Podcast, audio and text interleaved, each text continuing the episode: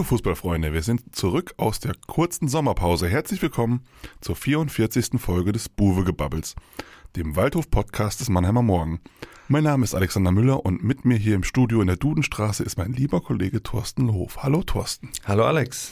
Thorsten, du sitzt mir gegenüber, braun gebrannt, voll erholt. Du warst wieder mal zwei Wochen faul im Urlaub. Waren es zwei Wochen oder war sogar länger? Ähm, hast du denn die Akkus jetzt aufgeladen, passend zum Start der Vorbereitung in die neue Saison? Ja, ich würde sagen, die Batteriefarbe ist wieder auf grün. Ja, es waren genau zwei Wochen und ja, Pfingstferien muss man ein bisschen ausnutzen, ein bisschen im Allgäu gewesen, ein bisschen Bodensee da unten. Und wie gesagt, wir haben eine lange, harte Saison wieder vor uns. Wir haben eine lange Saison hinter uns. Da muss man ab und zu mal die Auszeit nehmen. Und bevor du jetzt anfängst hier, dass du die Steine geklopft hast, während ich im Urlaub war, ja. möchte ich auch mal darauf hinweisen, dass äh, ich ja noch da war, als der neue Trainer gesucht wurde, praktisch eine 24-Stunden-Bereitschaft in blau-schwarzer Bettwäsche Handy sozusagen. immer am Ohr gehabt. Handy immer am Ja, Ohr gehabt. Wer wird's? Wir haben dann so ein bisschen das Näschen gehabt für Christian Neidhardt und äh, ich war dann auch dabei bei der ersten Telefonkonferenz, als er vorgestellt wurde, habe mir dann ersten akustischen Eindruck verschaffen dürfen und äh, du hast ihn ja mittlerweile auch persönlich kennenlernen dürfen, glaube ich. Also es ist Ja, viel passiert in den, letzten, in den letzten zwei Wochen und äh, darüber wollen wir heute ein bisschen sprechen. Was liegt hinter uns und wie ist der Ausblick vor allen Dingen? Ja. Christian Neidhardt, Thorsten, wie finden wir den als Trainer? Ja, ich habe ja noch das Vergnügen gehabt, dann auch einen Kommentar zu dieser äh, Causa zu schreiben und der hieß oder die Überschrift lautete plausible Entscheidung. Also ich fand es eine eine gute, eine richtige Entscheidung, sei mal ganz dahingestellt, ob es jetzt die erste Wahl, die zweite, die vierte oder irgendwelche Wahl war. Es wurde ja oft äh, kolportiert, dass man eigentlich an jemand anders dran gewesen war, der dann wieder abgesagt hat, ob das jetzt dann tatsächlich Dirk Schuster war oder wie auch immer. Alles äh, Spekulation wird sich irgendwann mal vielleicht aufklären lassen, aber mit Christian Neidhardt hatte man wohl schon Kontakt, hat diesen Kontakt dann nochmal erneuert, als äh, die 1A-Variante wohl nicht mehr zu haben war und dann ist man dann zusammengekommen, wobei sich dann am Ende natürlich ein bisschen hingezogen hat, weil der äh, Trainer ja noch bei Rot-Weiß Essen pro forma unter Vertrag stand. Der hat sich ja da verlängert durch den Aufstieg, obwohl er freigestellt wurde kurz vor Saisonende. Deswegen hat sich dann noch ein bisschen hingezogen, bis die Unterschrift geleistet werden konnte. Aber wie gesagt, ganz unabhängig davon, ob es jetzt erste oder zweite oder dritte Wahl war, ich finde es eine sehr gute Lösung, weil das ist ein Mann, der kennt die Liga. Es ist jemand, der sich den Herausforderungen stellt, also dieses Selbstbewusstsein hat er gleich von Anfang an an den Tag gelegt, dass ihn der Auftrag Aufstieg nicht schreckt. Auch wenn jetzt natürlich ein paar andere Vereine da sind, die das gleiche Ziel haben, aber es wird gleich so kommuniziert, auf Mittelfeld hat hier keiner Lust und er auch nicht. Und äh, das hat er auch in Essen gezeigt, dass er mit dem Druck dann auch umgehen kann. Das ist ähnlich gelagert. Essen, Traditionsclub, musste raus aus der Regionalliga auf Biegen und Brechen, ja, und diese Aufgabe hat er sich auch gestellt. Die Situation ist beim Waldhof jetzt ähnlich. Auch hier Club aus dem Arbeitermilieu mit dem Umfeld, das eine hohe Erwartungshaltung hat dieses Jahr. Und ich glaube, aus dem beschaulichen Meppen dann mal rausgekommen, in Essen gewesen. Er kennt jetzt die Situation und äh, er schreckt nicht davor zurück. Hat er in Essen auch nicht gemacht. Und ich glaube, deswegen ist es der richtige Mann, auch was das Fußballerische betrifft. Man sagt ihm ja immer so ein bisschen nach in Meppen. Das war so ein bisschen grauer Maus Fußball. Aber wenn man genau hinschaut, dann nochmal hat er die dann doch äh, nach vorne gebracht und äh, auch offensiv haben die dann mit, äh, mit kleinen Mitteln. mit, mit kleinen Mitteln und hat da seinen Fußball tatsächlich auch äh, auf den Platz bringen lassen und der war immer sehr offensiv ausgerichtet, fielen immer viel Tore. Es gab ja mal die Zeit, da haben die Richtung zweite Liga sogar geschnuppert, eine Zeit lang, ja.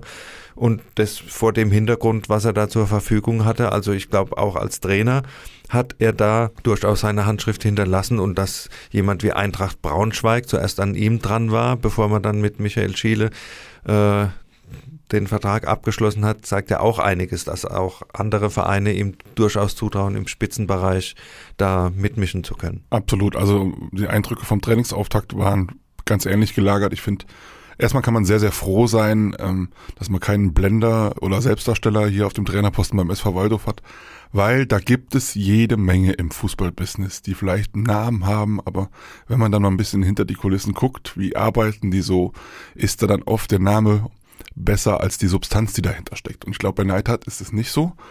Äh, was auffällt, er ist sehr bodenständig, er macht einen sehr vernünftigen, bodenständigen Eindruck. Er hat auch sofort beim Trainingsauftakt hat er sich sofort für Selfies zur Verfügung gestellt. Also Arroganz oder so ist oder Allüren sind da überhaupt kein Thema. Ich habe ähm, kurz nach der Bekanntgabe, dass er Trainer wird, ähm, den Martin Wagner angerufen, der ja sechs Jahre unter ihm beim SV Meppen gespielt hat und auch davor mal beim SV Waldhof zwei Jahre war.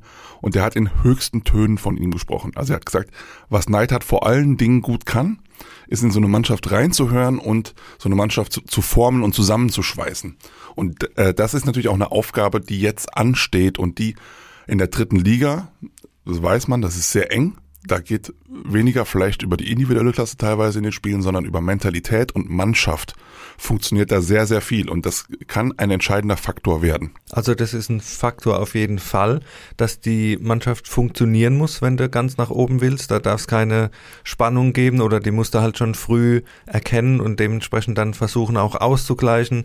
Aber es kommt natürlich auch schon ein bisschen auf die individuelle Klasse an und da sind wir natürlich schon an dem Punkt, wo wir jetzt ein bisschen auf die neue Zugänge schauen ja. können, weil ohne dass du den Kader jetzt verbesserst im Vergleich zum letzten Jahr, äh, dass du in der Breite was tust, wird es nicht gehen. Also allein nur über die Mentalität und Zusammenhalt und nicht, Automatismen ja. wird es nicht funktionieren äh, dass der Waldhof da tatsächlich bis zum Schluss um den Aufstieg mitspielen kann. Und äh, ich würde sagen, da hat sich dann aber doch schon auch was getan. Ja, als ich in Urlaub bin, war das noch. Äh, es hat lange glaub, gedauert. Es war null, null. irgendwie. Es gab und nur dann, Abgänge bis dahin. Dann habe ich da öfter mal geguckt aus der Ferne, was du da so äh, zusammenschreibst. Und dann war das berühmte Ketchup-Flaschen-Syndrom. Ja, lange drücken, es kommt nichts und auf einmal plopp, plopp, plopp. Es gab ja den, den einen Tag, wo dann drei, drei. Neuzugänge mhm. an einem Tag äh, zum Teil bestätigt wurde. Die waren dann schon länger bekannt, aber auch wurden dann bestätigt und dann kam noch, noch einer dazu. Ich glaube, das war dann an diesem Tag Julian Riedel, der genau. noch nicht auf unserer Liste war und äh, ja, wenn wir die vielleicht mal ganz kurz. Fangen wir äh, doch gleich mit Julian Riedel ja, an. Genau. Also er war der letzte zwar, aber dann fangen wir mit ihm an. Ist äh, gelernter Innenverteidiger, ist glaube 30 Jahre alt, kommt von Hansa Rostock. Wir haben zwei Neuzugänge von Hansa Rostock, ihn und Bentley Baxter Bahn. Er soll die Lücke schließen, die entstanden ist durch den Abgang von Jesper Verlat zu 1860 München und das ist ihm auch durchaus zuzutrauen. Bringt viel Erfahrung mit, war bei Hansa zeitweise Kapitän, Führungsspieler ist jetzt in der zurückliegenden Zweitligasaison ein bisschen ins Hintertreffen geraten, hat nicht mehr so viele ähm, Einsätze gehabt, aber für die dritte Liga auf jeden Fall eine Verstärkung. Ja, sehe ich absolut ähnlich. Also wie gesagt, auch mit der Ausbildung, die er genossen hat und äh, wie du schon gesagt hast, Führungsspieler bei Rostock Kapitän, das ist so das Niveau, mag zwar jetzt rausgefallen zu äh, sein in der Rückserie der zweiten Liga, aber für die dritte Liga ist es eine absolute äh, Bank und ich denke, da ist keine große Verschlechterung da, äh, wenn wir uns anschauen, dass er da Jesper Verlat dann dementsprechend ersetzen soll. Also ich denke, da ist ist eins zu eins das, das äh, ersetzt worden und, und dass sich da Marcel Segert auf einen Part freuen kann, neben ihm, mit dem er ähnlich agieren kann wie jetzt äh, auch in der vergangenen Saison. Das, ja. Die Innenverteidigung war ja so ein bisschen das Plus beim Waldhof, dass wir da uns nicht verschlechtern auf jeden Fall. Ja. Der zweite Rostocker, da lagen wir relativ früh richtig, dass er zum Waldhof kommt. Ähm, ein Mann mit einem sehr, sehr interessanten Namen ja. und einer auch sehr interessanten Fußballerhistorie. Bentley Baxter Bahn, Heinrich heißt er auch noch irgendwie. Ne? Heinrich. Ne? Ja, also Bentley, da, da schwingt er schon mit PS und, und Luxus und hier so ein bisschen äh, ja, aber er ist ein ganz normaler Typ, kann ich dir sagen. Ist, äh, ist eigentlich sehr aber der Name ist schon ein bisschen kurios. Wir haben auch mal geguckt, äh, wie das so zustande gekommen ist. Und er hat in irgendeinem Interview, glaube ich, gesagt, seine Mutter war halt irgendwie sehr kreativ, äh, hat jetzt auch keine britischen Wurzeln, sondern war irgendwie aus Niedersachsen. Die Mutter war, glaube ich, Zahntechnikerin aus ja, Hannover. Ja, hat also, sich da jetzt ja. so ein bisschen in ihrer Fantasie ergeben. Und äh, ja. der Junge trägt jetzt halt den Namen. Ist ja eine ganz, ganz äh, putzige Anekdote. Aber der kann auch auf dem Platz was. Topmann. Also muss man sagen, für die dritte Liga ist der Topmann jetzt gilt als sehr, sehr laufstark, spielt im Mittelfeldzentrum, hat im Gespräch gesagt, dass er sich sowohl auf der 6 als auch auf der 8 als auch auf der 10 wohlfühlt. Ähm, also aber er kann nicht nur Kilometer fressen, sondern ähm, er gilt auch als guter Standardschütze. Letzter Pass ist auch im Repertoire. Also ich glaube, den hätten in der dritten Liga wahrscheinlich auch ein paar andere Top-Vereine ganz gerne im, im Kader gehabt. Ja, absolut. Und die zwei wissen halt auch, wie Aufstieg geht. Auch das? Du hast ja da auch mit ihm gesprochen und äh, da hat er ja auch so ein bisschen erzählt, wie Aufstieg funktioniert, um was es geht, was da wichtig ist. Genau, das, was ich eben schon angeschnitten habe. Sein Kumpel Riedel hat gesagt, es ist ein Marathonlauf. Der Aufstieg ist sehr, sehr, sehr, sehr schwer und anstrengend. Aber man muss als Team zusammenhalten. Man muss vielleicht auch mal eine Krise meistern gemeinsam. Da darf man nicht nervös werden. Und wenn man dann stabil punktet, dann ist man am Ende oben dabei. Das ist eine relativ einfache Rechnung. Dann haben wir Adrian Malachowski vom FC Magdeburg. Er ist der FC Magdeburg. Der FC Magdeburg äh, ist da jetzt auch ein bisschen in der zweiten Liga zuletzt nach einer Verletzung und Corona, Corona ja. äh, nicht mehr so, so reingekommen und äh, ist aber auch einer, der mir schon aufgefallen ist, als der Waldhof äh, in der Hinrunde gespielt hat äh, jemand, der unheimlich zweikampfstark ist, der der typische Mentalitätsspieler ist, wie es immer so schön in Anführungszeichen heißt. Also einer, der den du lieber in der eigenen Mannschaft hast als äh, auf der gegnerischen Seite, niemand, der unfair ist, aber der halt körperlich präsent ist und dementsprechend auch nicht zurückzieht, wenn es mal nicklig wird und so weiter. Und brauchst auch, du. Ja, brauchst nur, du. nur mit Schönspielern ja. äh, hast du noch nie einen Aufstieg geschafft. Ja, ja. Der auch den Ball sichern ja. kann und den behaupten kann und mhm. äh, wie gesagt, das kann ich mir sehr gut vorstellen, zum Beispiel in der Zentrale mit, mit Höger,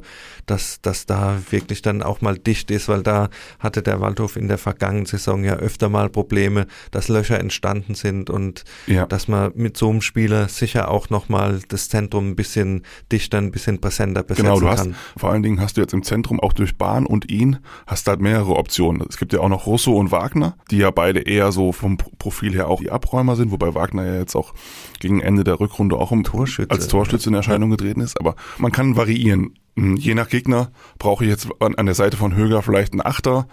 Äh, brauche ich jemanden, der vielleicht eher äh, die hinten dicht macht, dann würde ich eher auf äh, Russo oder auf Malachowski gehen. Wird man sehen, ja. Aber es ist auf jeden Fall, auch im, im Mittelfeldzentrum hat man viel mehr Variationen, weil es jetzt auch jemanden gibt, der sowas kann, was wir immer angesprochen haben und eingefordert haben, so ein bisschen so ein Zehner ist. Das ist Berkantas. Das ist der vierte Neuzugang. Der kommt mit der Empfehlung von Borussia Dortmund 2, da Topscorer gewesen zu sein. Zehn Tore und acht Vorlagen vergangene Saison.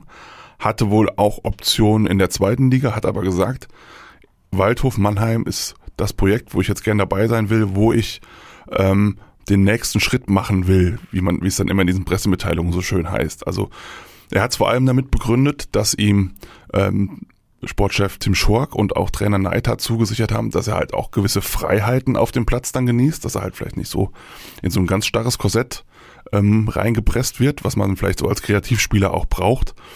Und äh, von ihm, finde ich, ist auch sehr viel zu erwarten. Also er kann Zehner spielen, er kann offensive Außenbahn spielen und er kann zur Not auch mal als falsche Neun oder als zweiter Stürmer um so einen Mittelstürmer drumherum spielen. Also auch ein sehr, sehr variables Profil finde ich, ist auch eine sehr, sehr gute Verpflichtung. Und mit äh, Leuten aus Dortmund hat der Waldhof ja gute Erfahrungen gemacht. Josef Boyamba kam ja. ja. mit einer ähnlichen Empfehlung, dass er ein Offensivspieler ist, der auch mal für die besonderen Momente da ist. Ja. Hat er ja gezeigt beim Waldhof, aber ich denke, äh, dass das vielleicht auch nochmal einen kleinen Level über, über Boyamba ist. Also ist auch erst 23, also bei ja. dem kann man auch noch hoffen, vermuten, dass er, ähm, dass er nochmal besser wird. Also es führt aber dann dazu, ähm, mehr Optionen bedeutet dann, der Waldhof hat sich da vor allem im offensiven Mittelfeld mit ihm und mit Bahn jetzt noch zwei wirkliche Qualitätsspieler dazugeholt, dass man jetzt zwar Tiefe im Kader hat, aber man sich jetzt schon die Frage stellen kann, sitzen da auf einmal Leute wie Marc Schnatterer oder so am Ende auf der Bank oder Adrian Lebeau. Also es sind, wir haben das mal ausgerechnet, wenn man von einem 4-2-3-1-System ausgeht, hat der Waldhof für diese offensive Dreierreihe mittlerweile sieben Leute, die das spielen können. Also wir haben schon erwähnt, wir haben Bahn, der auch Zehner spielen kann. Wir haben Tass als Neuzugänge. Wir haben natürlich weiterhin Schnatterer. Wir haben äh, Kota, dessen Leihgeschäft ja mit dem KSC verlängert wurde. Wir haben Adrian Lebeau, zuletzt oft von Verletzungen geplagt, aber in Topform natürlich auch ein Unterschiedsspieler in der dritten Liga. Und dann haben wir noch Baris Eckinschir, der jetzt auch wieder fit ist. Und Fridolin Wagner hat ja zuletzt auch schon mal auf der 10 gespielt oder weiter vorne. Also da stellt sich dann halt schon die Frage, hm, sind das vielleicht sogar ein, zwei zu viele oder meinst du, das ist, das ist so das, was man braucht, wenn man Meister werden will und um Aufstieg mitspielen will? Ja, auf den ersten Blick brauchst du natürlich die Breite. Verletzt sich einer, fällt mal drei, vier Wochen aus, hat eine Gelbsperre. Wir haben es ja letztes Jahr gesehen, was alles passieren kann, wie schnell das geht und dann stehst du natürlich doof da, wenn du die Breite nicht hast. Also insofern ist da jetzt auf jeden Fall eine Basis gelegt, mit der du ganz beruhigt, sage ich mal, in die neue Saison gehen kannst. Du hast natürlich auch, wie du schon angesprochen hast, eventuell das, das Problem, dass du Spieler draußen sitzen lassen musst, die tatsächlich die Qualität haben, bei jedem anderen Drittligisten in der, in der ersten Elf zu stehen. Das sorgt natürlich für schlechte Laune und ich habe auch bei dir irgendwo gelesen, dass Neidhardt gesagt hat, also er ist kein Fan davon, einen Kader zu haben, der irgendwie 32 Leute hat und du hast immer irgendwie zehn Unzufriedene, äh, die da einfangen musst. Äh, das ist natürlich auch äh, nicht im Sinn des Erfinders, aber wer weiß, die Transferperiode ist ja noch ein bisschen, vielleicht geht der ein oder andere auch noch. Ja, also das würde ich von, jetzt von, auch von nicht. denen, die ich eben genannt habe. Ja, ich weiß nicht, ein Baris Ekengier vielleicht, der ja auch ein, ein schweres Jahr hatte mit der Konkurrenz, dass man da jetzt vielleicht sagt. Kommt wahrscheinlich auch ein bisschen auf Signale von Neidhardt an. Genau, der wird Also- sich das jetzt nochmal genau angucken Ja. in der Vorbereitung, wie die Vorbereitung läuft, wie das Trainingslager läuft und dann wird man vielleicht zum Ende der Transferperiode dann, dann doch nochmal sagen, äh, wir schauen nochmal oder legen dem einen oder anderen nahe, äh, für dich wird's schwer, nächstes Jahr da reinzukommen, deine Spielanteile zu haben und dass man dann vielleicht sagt, äh, guck mal vielleicht, ob du, ob du nicht doch noch eine andere äh, Option hast, weil das ist natürlich das, was nicht passieren darf, dass du Mhm. dann einfach ein absolutes Überangebot hast und, und einfach schlechte Stimmung und äh, wenn du schon da in die Saison so reingehst. Also ich denke, da ist noch ein bisschen Fluss drin und äh, ja, im, im Angriff zum Beispiel wäre ja auch Da ist kein schlecht. Überangebot. Nee, da, da haben wir kein Überangebot tatsächlich. Da haben wir jetzt eigentlich als nominelle feste Stürmer eigentlich nur in Anführungsstrichen Pascal Sohm und Dominik Martinovic. Und äh, wenn du da über eine ganze Saison spielen willst, brauchst du eigentlich schon einen dritten und vielleicht auch einen vierten U23-Spieler, den, den du nochmal bringen kannst, ohne Bedenken. Also von den offensiven Mitten, Mittelfeldspielern sehe ich jetzt außer Tass kann das zur Not spielen. das, Lebo, klar, kannst du mal vorne mit reinstellen, aber ich Ja. glaube, so einen dritten gelernten Stürmer brauchst du schon, wenn du bis zum Schluss oben bleiben willst. Und einer, der auch dir eine gewisse Quote mitbringt, weil ja, wir haben gesehen, wie die Form von Martinovic war in der Rückrunde, ja. Mhm. Äh, da wird's dann vielleicht ein bisschen, bisschen schwierig, ja, wenn du da die Alternativen fehlen am Ende. Neidhardt wurde dann auch gefragt, ähm, was er denn für einen Stil spielen will und er hat gesagt, in all seinen Mannschaften gab es immer einen, so einen klassischen Torjäger. Absolut. So, und ähm, das spricht ja so ein bisschen vom Profil her eher für Sohm. Und ähm, dass Sohm vielleicht die Nase vorn haben könnte, alles im Konjunktiv. Als Und Zielspieler, als richtiger. als richtiger Ja. Zielspieler. Und ähm, Martinovic wird sich nach der Rückrunde strecken müssen, weil wir haben aufs offensive Mittelfeld sind wir eingegangen. Natürlich kann er auch Außenbahn offensiv spielen, aber da gibt's natürlich jetzt auch äh, ordentliche Angebote von Schnatterer, Koter und so weiter und so fort, ja. Also für ihn wird es jetzt vielleicht auch eine, eine richtungsweisende Saison werden. Es ist so ein bisschen mein Gefühl. Er muss sich jetzt durchbeißen. Er hat, ähm, nachdem Sohn verpflichtet wurde, hat er abgebaut. Ähm, und er hat die Anlagen auch, um ein Drittliga-Top-Stürmer zu sein. Das hat er in der Hinrunde mit zehn Toren gezeigt. Aber jetzt wird es darum gehen, ob er seiner Karriere jetzt nochmal einen Schub verleiht oder ähm, ob er vielleicht sogar zu Bankdrücker wird beim Waldhof. Kann in beide Richtungen gehen. Und wie Neidhardt hat Fußball spielen lassen, bisher war eigentlich immer der schnelle Ball, auch mal die Flanke von außen, der schnelle Ball in die Spitze, nicht lang fackeln, schnell den Abschluss suchen, also nicht das äh, ewige Eins zu eins, eins gegen eins, sondern wirklich auch schnell in den Strafraum rein und versuchen zum Abschluss zu kommen. Und da ist äh, so natürlich eher der Spielertyp, der dann gesucht wird in so einem System. Äh, bei Martinovic war auch irgendwie ein Gerücht, dass ein, ein belgischer Erstligist irgendwie Interesse hätte. Hat, sich dann da- aber nicht hat bewahrheitet. sich nicht bewahrheitet, ja. Aber vielleicht, wie gesagt, wenn da noch ein anderer kommt, lassen wir uns einfach überraschen, wie da die Personalien noch ein bisschen, ist alles noch im Fluss. im Fluss sind. Wobei genau. wir auch äh, jetzt äh, da mal drauf gucken können, Wen hat der Waldhof verlassen? Wir haben es vorhin schon mal angesprochen, Jesper Verleit. Nein, wer hat die haben den Waldhof verlassen, Thorsten. so, rum. so rum war das. So rum der Waldhof hat niemanden verlassen. Das, das war der so, Waldhof so, bleibt immer bei uns. Der genau. bleibt immer da, der bleibt immer in Mannheim. Ja? Wer ist vom Waldhof weggegangen? wer hat die, die genau. blau-schwarze Fahne in die Ecke gelegt? Und äh, es sind sogar zwei Spieler, die nach äh, 1860 gegangen sind. Jesper Verlat und jetzt auch Josef Boyamba haben unterschrieben bei den Löwen, werden also nächstes Jahr gegen den Waldhof spielen. Wir haben vorhin gesagt, Verlat, denke ich, gut kompensiert mit, mit Riedel. Ist ein Verlust, aber ist. Ist klar ein Verlust, ja, aber kann, kannst du ersetzen dann im Endeffekt. Boyamba in der Rückrunde nicht mehr so die, die Rolle gespielt. Ich glaube, er war auch nicht so ganz glücklich unter Klöckner. Da, da hat es auch mal ja, so ein bisschen geraschelt ja, ja. ab und zu. Er hat halt irgendwie so eingefordert, dass man mehr auf ihn setzt, dass er immer praktisch eine Stammplatzgarantie hat. Die hat er nicht gehabt.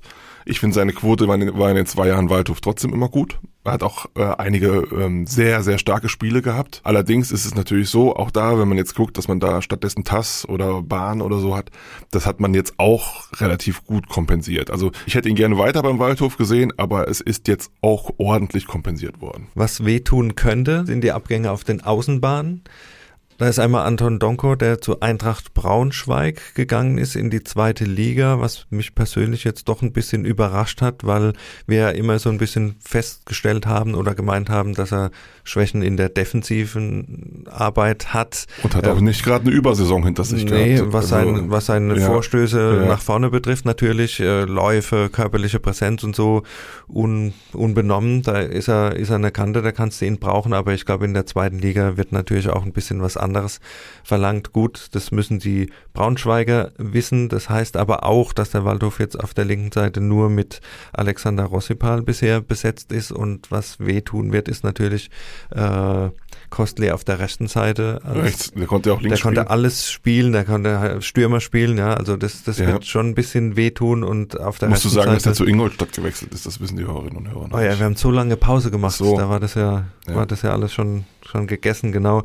Also wie gesagt, Kostli nach Ingolstadt, äh, da, die werden sich freuen über seine Vielseitigkeit und der Waldhof auf der rechten Seite im Abwehrbereich, der ja auch in der vergangenen Saison schon immer, was die Position nach vorne betrifft, hat so ein bisschen, dass die Problemstelle war, rechter Außenverteidiger, da muss auch auf jeden Fall noch jemand her. Oder wie siehst du die Position auf den Außenverteidiger? Also auf jeden Fall. Also ich meine, Rossiball kannst du un unbedenklich spielen lassen, der braucht aber mindestens auch noch ein Backup. Und äh, Rechtsverteidiger, auch da wird dann halt der Neidhardt eine Entscheidung treffen, jetzt wahrscheinlich noch vor Saisonstart. Äh, Niklas Willi Sommer, für wie gut halte ich den? Ist es, ist es der Verteidiger, mit dem ich äh, aufsteigen kann, oder ist es vielleicht nur die Ergänzung auf der Position? Habe ich meine Bedenken, ehrlich gesagt. Ja, ich glaube auch, dass es dann am Ende ähm, in Richtung der zweiten Variante gehen wird, dass man halt noch eher noch eine gestandene äh, Variante da dahin holen muss eigentlich, weil das ist zu dünn besetzt. Ich meine, sie haben jetzt äh, Testspieler von Würzburg, Dennis Weidner, der hat, ist auch U23-Regel. Also von daher der wäre auf jeden Fall auch noch eine Ergänzung, aber ich glaube, dass man da vielleicht eher nochmal Geld in die Hand nehmen sollte und vielleicht ähm, einen gestandenen Profi holt. Weil, Weil ja. die Abwehr gewinnt ja die Meisterschaft. So ist das, Thorsten. Ne? Die alten das, das, Die alten Floskeln, ja. ja. Aber die sind manchmal ja, das, doch hilfreich. Aber das guckst du dir an und ähm, die Lautras sind letzte Saison auch ja. nur aufgestiegen, weil sie äh, 20 Mal zu Null ja. gespielt haben. So ist das ganz einfach, ja. Also dementsprechend da muss auf jeden Fall was passieren. Hat aber Neidhardt auch gesagt, dass das jetzt das Kerngebiet erstmal ist, wo man sucht. Also Stürmer ist nachrangig, aber man, man guckt auf jeden Fall Außenverteidigerpositionen. Und noch eine Ergänzung für den Innenverteidiger, weil niemand will sich ja vorstellen, ähm, wenn sich Segert oder so mal verletzt, dann hat man zwar immer noch Gurke, aber auch da gilt ja die gleiche Diskussion, traut man Gurke dieses Top-Drittliganiveau über einen längeren Zeitraum zu? Die Frage muss man dann halt auch erstmal beantworten. Und wenn wir schon beim Thema Tore verhindern sind, wir haben ja dann auch auf der Torhüterposition äh, Bewegung. Timo Königsmann, der Vertrag wird nicht verlängert. Äh, nachvollziehbar für Passiert dich? nicht so oft im deutschen Profifußball, dass ein Verein seinen Stammtorwart, dessen Vertrag ausläuft, einfach so ziehen lässt, ja. Ähm, Tim Schork hat gesagt, es war eine schwierige Entscheidung, aber sie haben sich dann dazu entschlossen, ihn ziehen zu lassen und da jemand Neues suchen zu wollen, der ähm, auch in den Kampf um die Nummer eins geht. Also es ist jetzt nicht so, dass Jan Christoph Bartels, der die ganze Zeit schon mit den Hufen geschart hat, davon ausgehen kann, dass er mit der vernünftigen Vorbereitung die Nummer eins ist, sondern es wird jetzt wohl in den kommenden Tagen, wir nehmen am Montag auf, vielleicht passiert da sogar diese Woche noch was, ähm, wird auf der Torhüterposition was passieren. Nach unseren Informationen ähm, ist die Traumlösung Proll, aber nicht das, was passieren wird. Aber es wird auf jeden Fall jemand Es wird kommen, ein Torwart kommen. Der den Anspruch auf die Nummer eins äh, auf jeden Fall mitbringen wird, gehe ich mal davon aus. So ist und es. Wenn wir das Thema nochmal kurz anschneiden, du hast gesagt, äh, relativ unüblich, dass man die Nummer eins ziehen lässt, aber ich sehe da auch den Gedanken dahinter, wenn du aufsteigen willst, kannst du dir halt auch nicht erlauben, vielleicht das ein oder andere Spiel, ich denke an Victoria Berlin zum Beispiel, äh, zu verlieren durch einen Torwartpatzer. Timo Königsmann hat äh, unbestreitbar vielleicht auch den ein oder anderen Punkt festgehalten, aber es waren halt immer wieder Situationen dabei, wo halt Bällereien sind, wo du denkst, äh, um Gottes Willen, ja, also das, das darf dir da in der dritten Liga in der Spitzenposition einfach nicht passieren. Auch das Fußballerische nach vorne, da waren immer äh, Defizite da denke ich auch, dass da jemand sucht, der einfach von der Spieleröffnung einfach ein Tick sicherer ist, dass dir die Pille nicht gleich wieder zurückkommt, wenn du sie irgendwo Richtung Tribüne schlägst. Ja. Äh, da werden die Motive liegen, ja, ja. was du gerade so umschrieben hast. Ich muss sagen, trotz der Fehler fand ich seine letzte Saison besser als die vorletzte. Ich fand, ich fand, ihn, ich, ich, auch ich fand den stabiler in seinen, in seinen Stimme ich dir auch zu, aber ja. wenn du aufsteigen willst, musst du da einfach nochmal, ja. glaube ich, die Latte ein bisschen höher legen. Gut, dann kommen wir auch nach der Sommerpause zu unserer Lieblingsrubrik Die drei Fragezeichen. Thorsten, fangen wir an mit dem Top der Woche. Ja, das Top der Woche war für mich jetzt, wenn ich äh, so ein bisschen zurückschaue, auch aus dem Urlaub heraus, dass jetzt einfach die Sommerpause einfach mal vorbei ist und dass wir auch diese ganzen nervigen Debatten hinter uns gelassen haben. Wer wird Trainer? Wann wird der Trainer vorgestellt? Eine Woche, zwei Wochen, da noch ein Vertragsgespräch und nochmal und es hat äh, genervt. Es hat äh, tatsächlich genervt. Ich ja. glaube äh, nicht nur uns, sondern auch innerhalb des Vereins hat es für für ordentlich Unruhe gesorgt.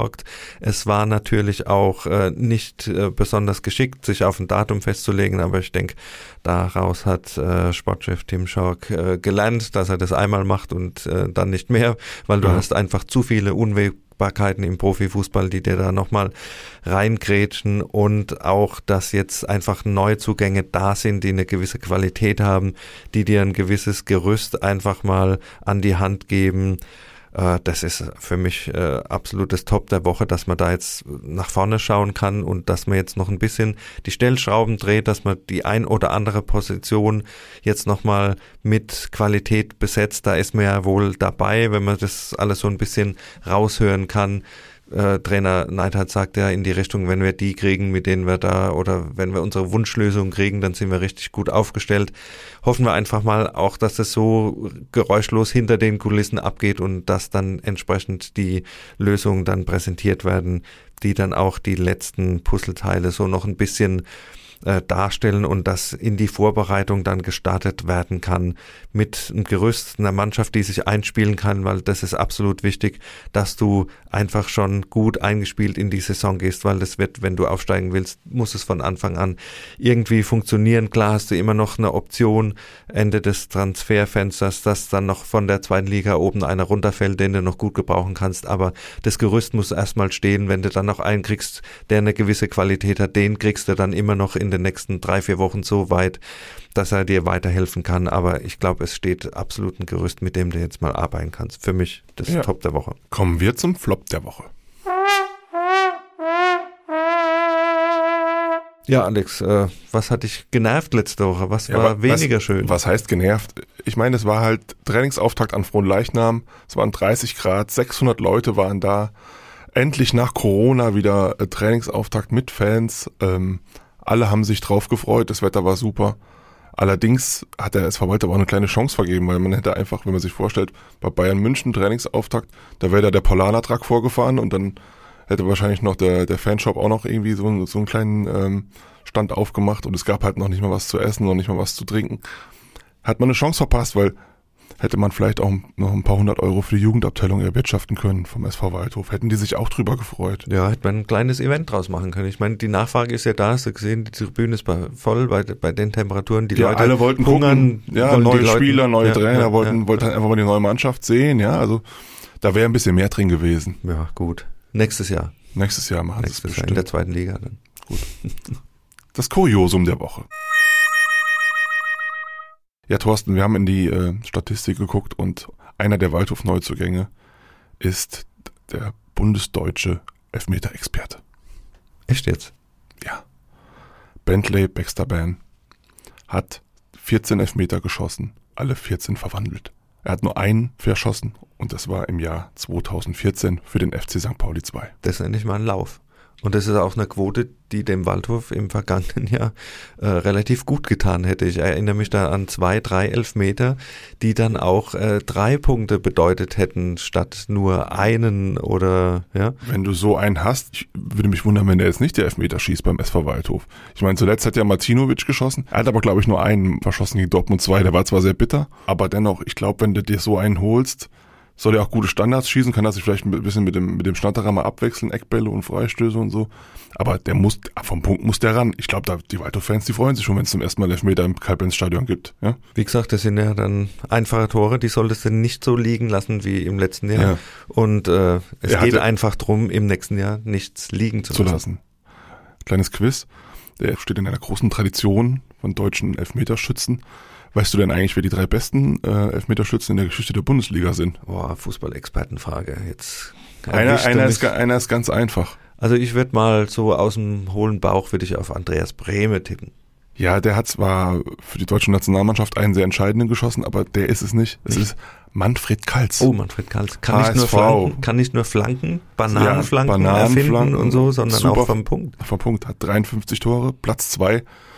Gerd Müller, klar, die Legende 51 und auf dem dritten Platz Michael Susi Zorg für Borussia Dortmund 49. Was du alles weißt. Hätten wir das auch geklärt. Ja. Da muss der Bahn aber noch ein paar verwandeln, wenn er da irgendwie in die Höhlensphären äh, aufbrechen will. Ja, wenn er schon 14 hat und jetzt drei Jahre beim Waldhof bleibt, dann kommt es ja hin, oder? Ja, gut, wird dann bei drei Jahren. Na gut, Ja. vielleicht, da müssten sie ja schon 15 pro Saison kriegen. Ist eher Ja, unrealistisch, ja. aber ja, machen wir weiter. Kriegen wir hin. Ja. Machen wir weiter mit einem Ausblick. Was steht denn jetzt an Vorbereitung? Jede Menge Vorbereitungsspiele, Thorsten. Ja, wir erscheinen ja immer mittwochs und heute Abend dementsprechend schon der Auftakt beim Verbandsligisten FV Fortuna Hettesheim um 18 Uhr. Finde ich eigentlich ganz äh, plausibel, dass man jetzt beim Verbandsligisten beginnt. Auch der SV Sandhausen hat sein Testspiel in Hettesheim begonnen. Also erstmal langsam reinkommen.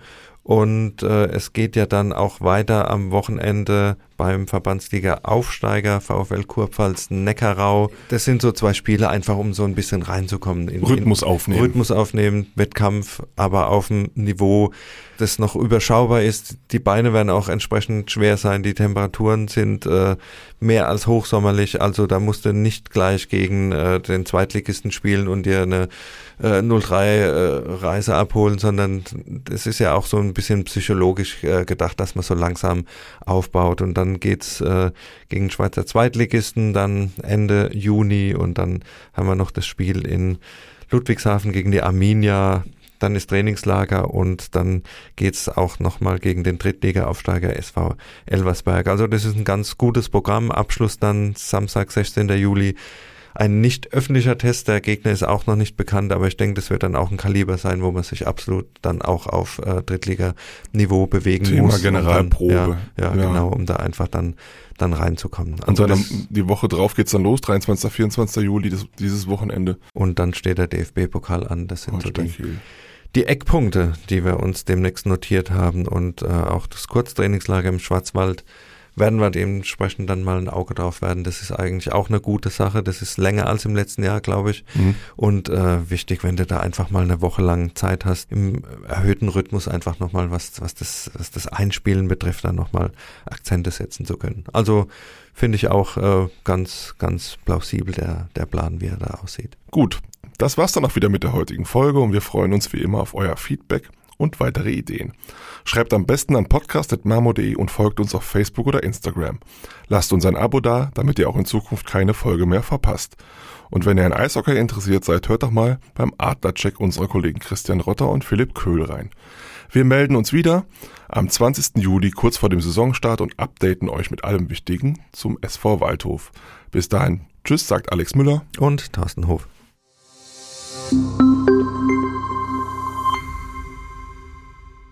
Ein Podcast des Mannheimer Morgen.